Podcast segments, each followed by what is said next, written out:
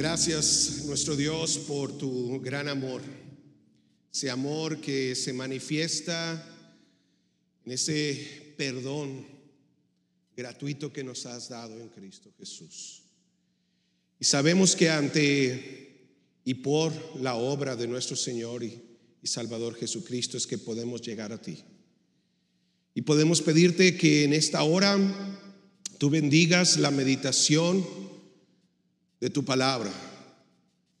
Que Señor tú nos hables en esta hora y que puedas encontrarnos ahí en los lugares en donde nos encontramos. Tómanos, Señor. Te lo pedimos en Cristo Jesús. Amén. Este es nuestro segundo mensaje en el libro de Proverbios. Y, y, como dijimos, vamos a estar este mes y el que sigue meditando en este precioso libro. Cada vez me gozo más al, al estudiar y estudiar este libro de sabiduría. Hoy, si tienes tu Biblia, ábrela para leer el primer capítulo nuevamente de los versos 20 al 33. 20 al 33. Dice la palabra de Dios.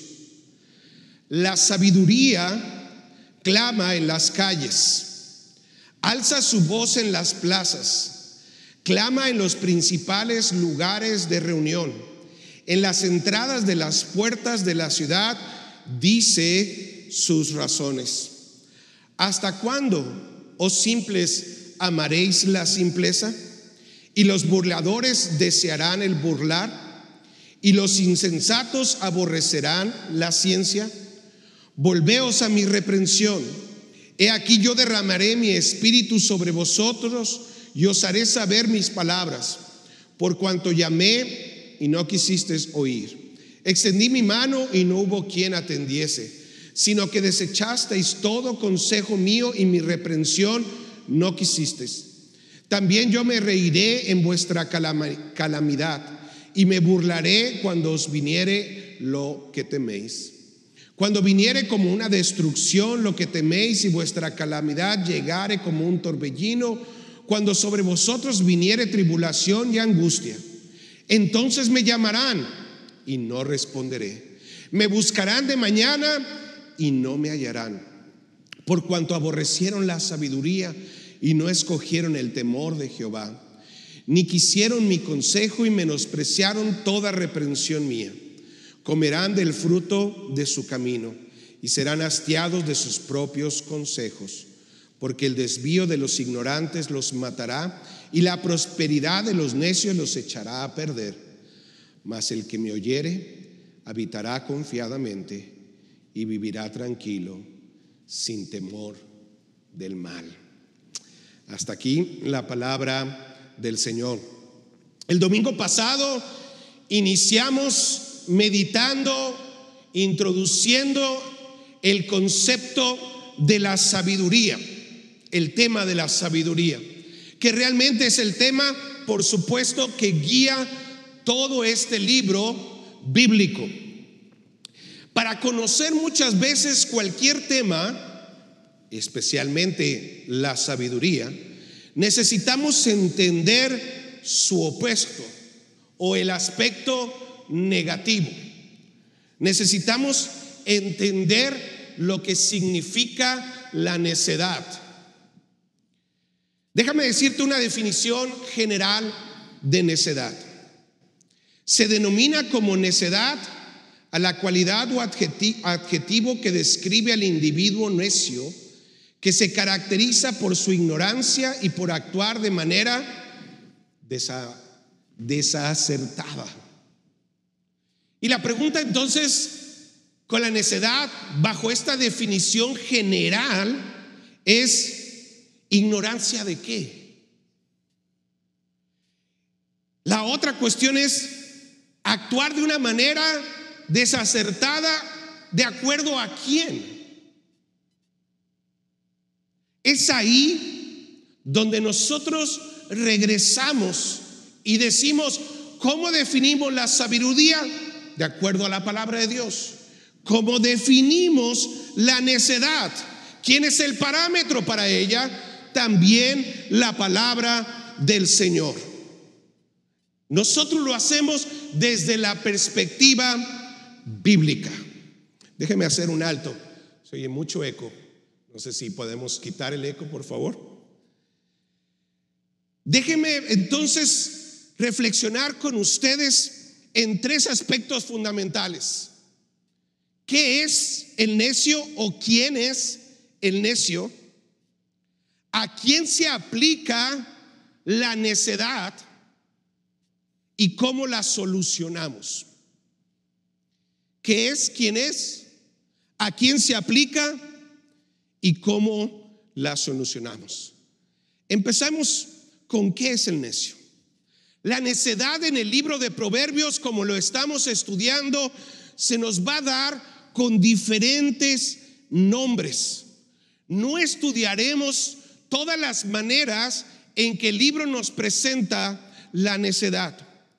De alguna manera es muy importante que entiendas esto. No solo tiene diferentes nombres.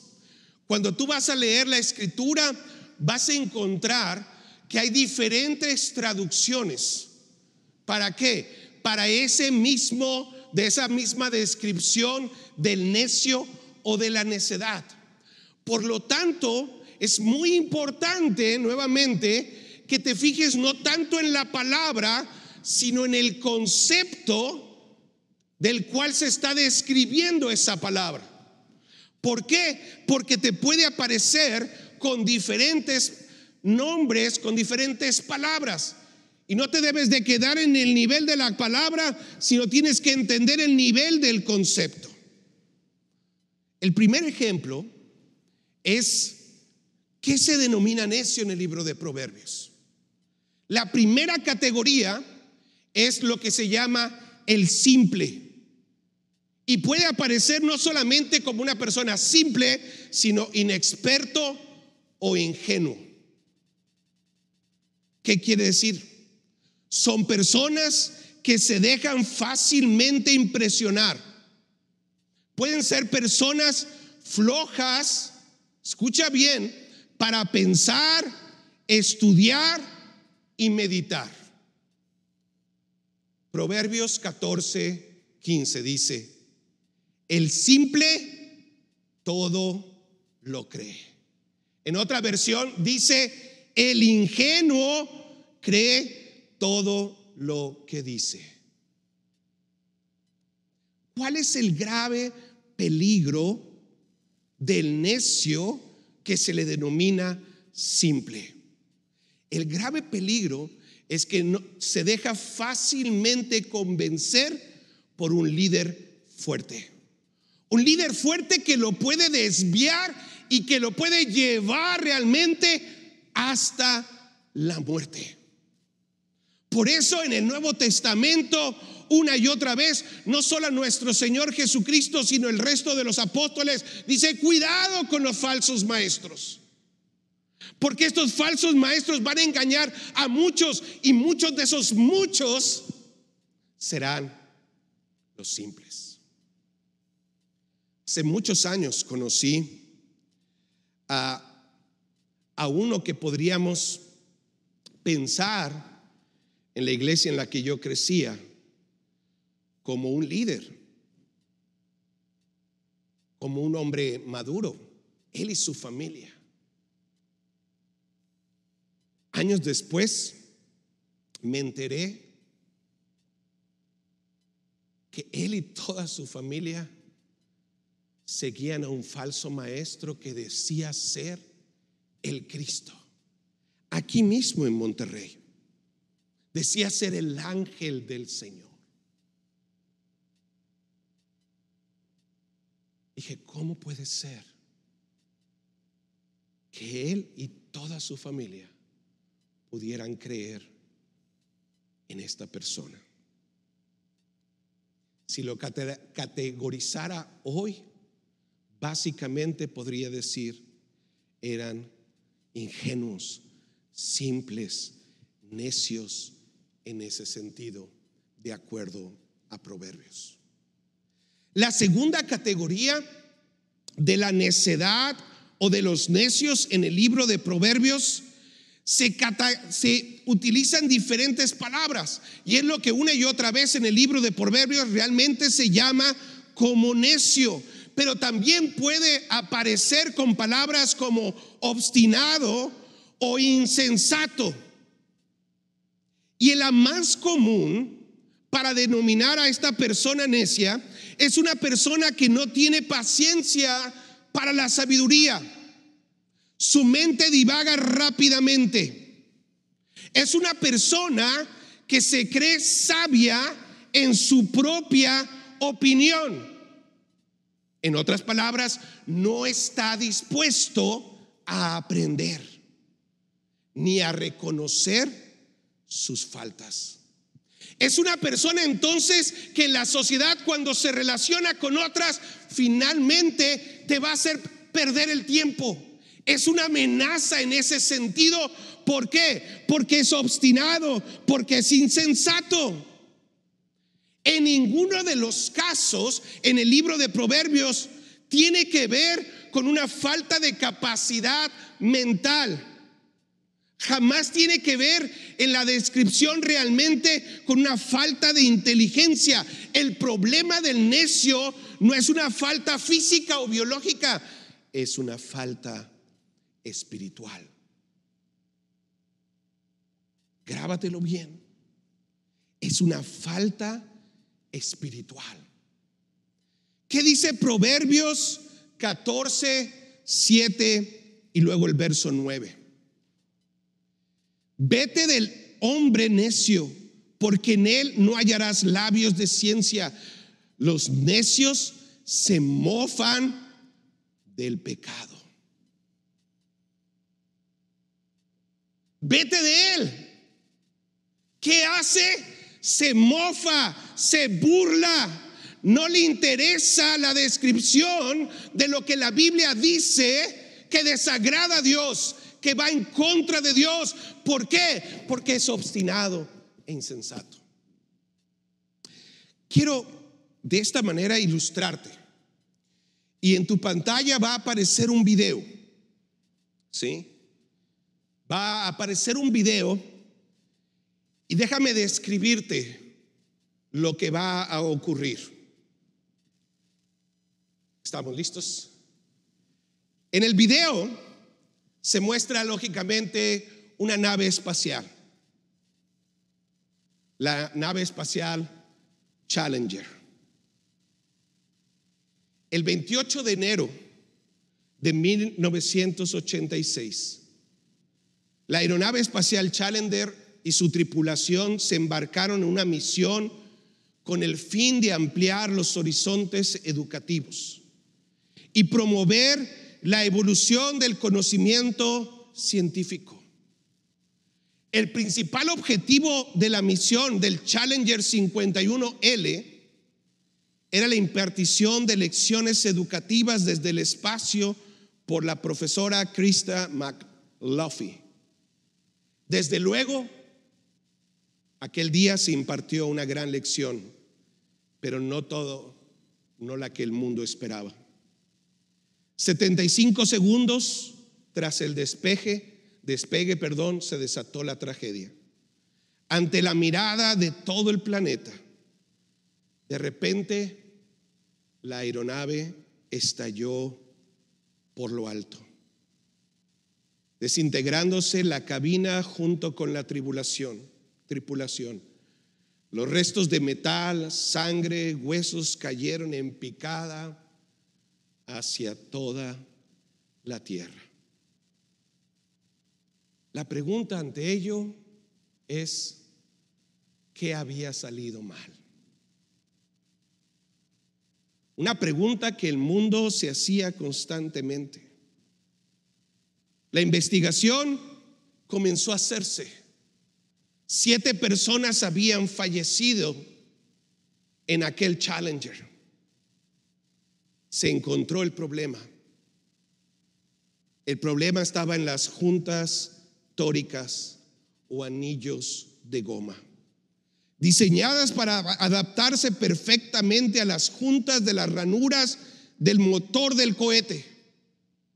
Obviamente, las juntas tóricas se habían vuelto defectuosas ante condiciones adversas y el fallo mecánico resultante acabó en esta tragedia.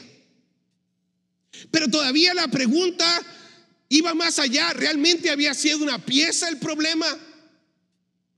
Y la investigación continuó. Y salió a la luz. La causa final del desastre de la aeronave espacial fue el orgullo o la necedad. Un equipo compuesto por los mejores gerentes hizo caso omiso de las advertencias constantes, consejos y críticas hechas por aquellos que estaban abajo en la estructura organizacional, preocupados por la fiabilidad operativa de algunas partes del motor de la aeronave en condiciones anormales. Pero ellos no quisieron escuchar. No quisieron escuchar y la tragedia pasó. Ante la mirada de millones y millones de personas. Podría decir que esto describe al necio. Alguien que en su necedad no está dispuesto a escuchar, a aprender, a evaluar. Y finalmente la tragedia viene a su vida o puede venir a los que están a su alrededor. Esa básicamente es la segunda categoría en el libro de Proverbios. La tercera probablemente puede parecerte muy fácil de entender, eh, es entender. La tercera categoría tiene que ver con el escarnecedor y puede también llamarse alborotador o insolente. El escarnecedor básicamente es una persona que siembra discordia, que busca y causa problemas que el conflicto le sigue por todos lados, porque ahí está de alguna manera Él con sus palabras y acciones causando ese conflicto. Ve lo que dice Proverbios 22, 10. Echa fuera al escarnecedor y saldrá la contienda y cesará el pleito y la afrenda. Si quitas al escarnecedor, básicamente se acabarán los problemas.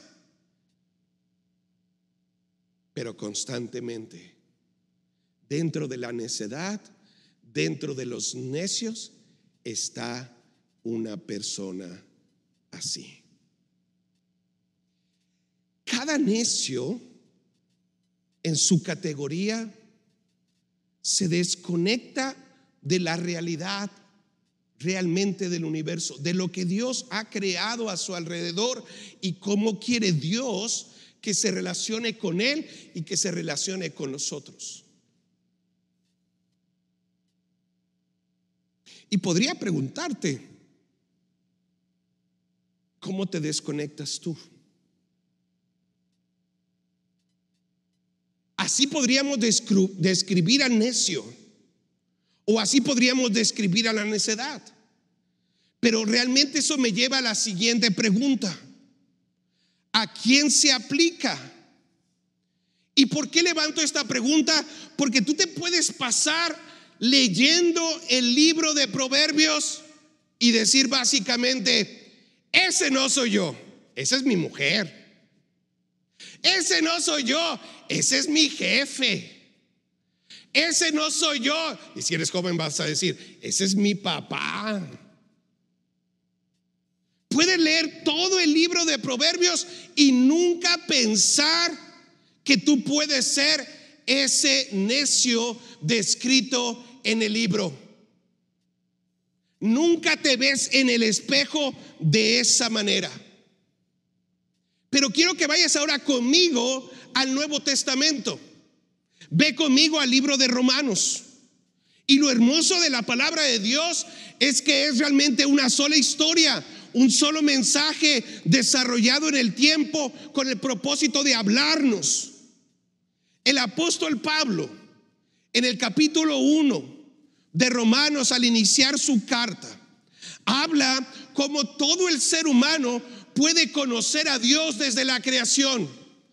Todo el ser humano puede realmente buscar o levantar sus ojos y alabarle a Él. Pero ¿qué dice a partir de verso 21, Romanos 1:21? Pues habiendo conocido a Dios, no le glorificaron como a Dios, ni le dieron gracias, sino que se envanecieron en sus razonamientos. Y escucha, y su necio corazón fue entenebrecido o se llenó de oscuridad. Profesando ser sabios o alardeando ser sabios, se hicieron necios y cambiaron la gloria del Dios incorruptible en semejanza de imagen de hombre corruptible, de aves, de cuadrúpedos y de reptiles. El mensaje es muy claro para ti y para mí. No es para algunos. Dice, todos. Claro, si hoy piensas en lo que la psicología te dice o lo que la sociedad nos dice, ah, bueno, esa persona es necia, es que sus padres no lo educaron bien. Ah, esa persona sí es muy necia. Lo que pasa es su condición social le afectó. Ah, esa persona es muy necia. Lo que, lo que pasó es que le ocurrió esta tragedia. Y aunque todas esas cosas pueden influir en nuestra vida, eventos, educación, circunstancias sociales, económicas, etcétera, jamás, hermano o amigo, son determinantes. Tú y yo, desde la perspectiva bíblica, hemos corrido en contra de la gloria de Dios, de relacionarnos con Él, de amarle a Él. Y eso es lo que la Biblia describe principalmente como necedad. Ya sea nuestra simpleza, ya sea nuestra insensatez, ya sea en nuestro escarnio o alboroto. Una y otra vez, ¿sí? Corremos en contra de Dios y todavía dice el apóstol Pablo, nos hacemos que ídolos. Buscamos a otros dioses, nos buscamos a nosotros mismos en ese sentido para glorificarnos, para alabarnos o para alabar cosas que nosotros pensamos son realmente las correctas. Así que cuando leas el libro de Proverbios, no te deslindes de él. Piensa cómo tú estás siendo descrito a través de esas personas necias de esas acciones necias, de esas actitudes necias mostradas en la palabra de Dios, en este hermoso libro. ¿Qué es? ¿Quién es? ¿A quién se aplica? Pero finalmente, ¿cómo lo solucionamos? Y lógicamente el primer paso siempre para solucionar realmente algo es reconocer realmente de raíz el problema. Empezar reconociendo, ¿sí? Que tú y yo somos necios, que continuamos muchas veces con actitudes, con pensamientos, con acciones que no glorifican a Dios. ¿Cómo solucionamos? Quiero que ahora vayas conmigo a los evangelios. Al Evangelio de Mateo capítulo 11, versos del 16 al 19. ¿Qué dice Mateo 11 del 16 al 19? ¿A qué compararé a esta generación? Es semejante a los muchachos que se sientan en las plazas y dan voces a sus compañeros, diciendo, os tocamos flauta y no bailasteis, os endechamos y no lamentasteis. Porque vino Juan que ni comía ni bebía y decían, demonio tiene. Vino el Hijo del Hombre que come y bebe y dicen, he aquí un hombre comilón y bebedor de vino, amigo de publicanos y de pecadores. Pero la sabiduría es justificada, la reina Valera dice, por sus hijos. Puede ser traducida por sus hechos. Qué interesante mensaje del Señor Jesús. ¿A quién compararé, sí? ¿O cómo compararé esta generación? Por un lado, estos religiosos y el pueblo decían que Juan tenía demonio. Pero luego decían que Jesús era un qué? Un comedor y, y bebedor. Y es muy interesante la descripción porque al describir a Jesús lo que estaban tratando de hacer de acuerdo a la ley era tener la capacidad para poder apedrar a Jesús. La ley lo permitía. Aquel que bebía mucho y aquel que comía mucho podría ser apedrado. ¿Qué estaba pasando? Básicamente ninguno de los dos cumplía las expectativas de lo que ellos entendían, de lo que ellos pensaban que deberían ser ellos, Juan y Jesús. Pero entonces Jesús termina con una pequeña frase. Algo que ya había enseñado anteriormente a sus discípulos y al pueblo. Que decía, por sus frutos los conoceréis. Básicamente aquí dice exactamente lo mismo, pero la sabiduría se muestra, pero preciosamente dice, se justifica, es justificada, es declarada. ¿Por qué? Por sus hechos. Se muestra en sus hechos, se muestra en sus hijos, se muestra en sus frutos. Regresa conmigo a Proverbios capítulo 1.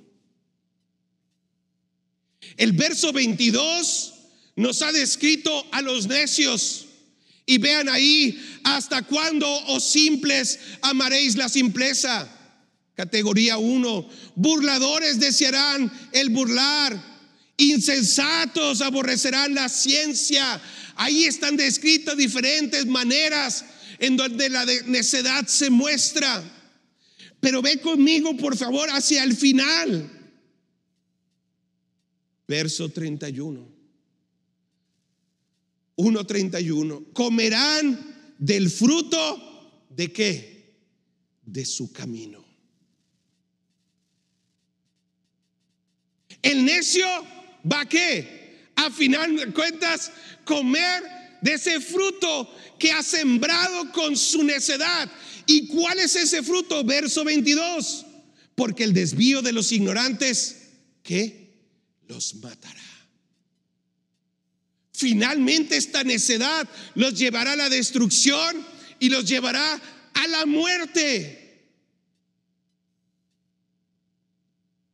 Qué triste para estas siete personas que fallecieron en el Challenger porque algunos hombres no quisieron escuchar.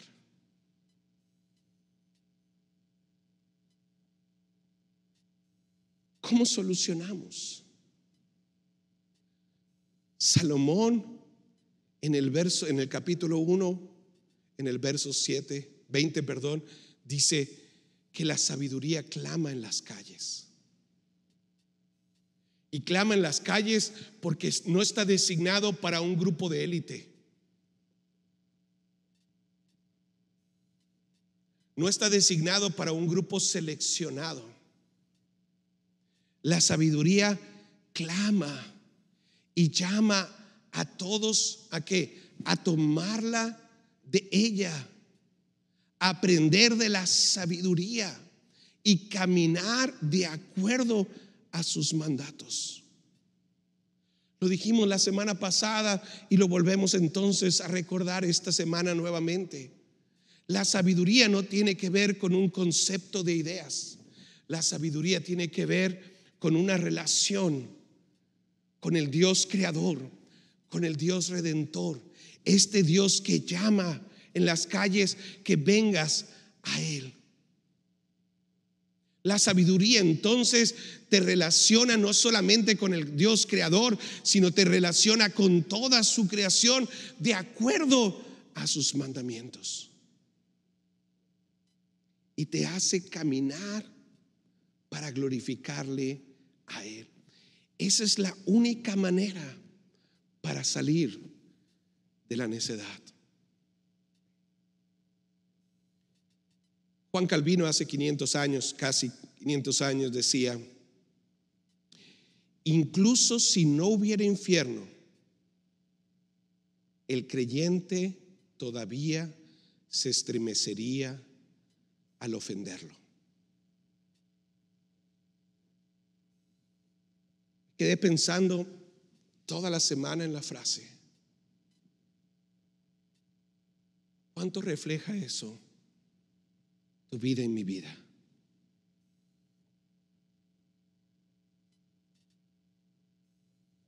Aunque no hubiera infierno,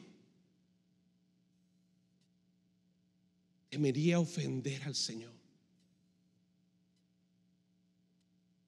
Querría amarlo con todo mi corazón.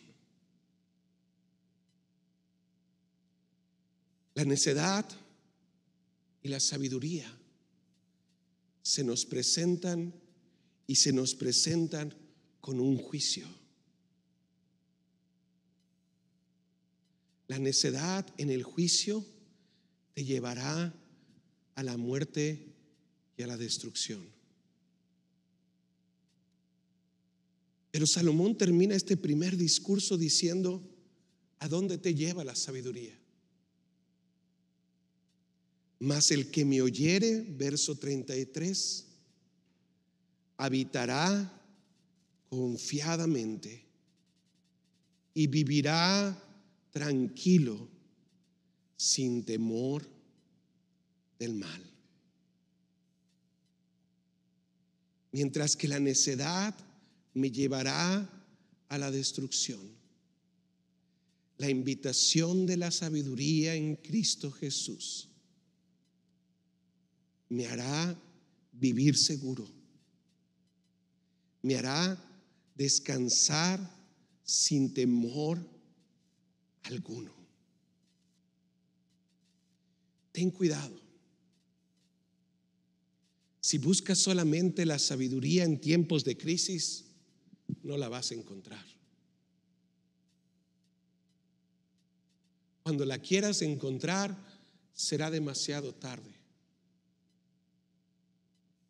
La sabiduría se busca diariamente. Al Señor no se le busca cada siete días, se le busca diariamente. Se le ama diariamente.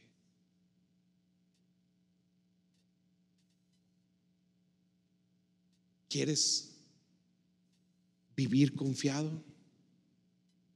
¿O seguirás en tu obstinación? ¿Quieres vivir bajo la sabiduría del temor del Señor? ¿O quieres ser sabio en tu propio consejo? Oremos. Gracias Padre por tu palabra.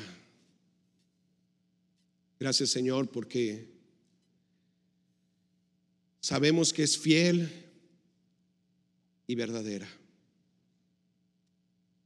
Y a ti, Señor Jesús, venimos, porque tú eres nuestro buen pastor, porque tú conoces nuestro camino. A ti queremos, Señor, alabar, contigo queremos andar. Oramos en Cristo Jesús. Amén.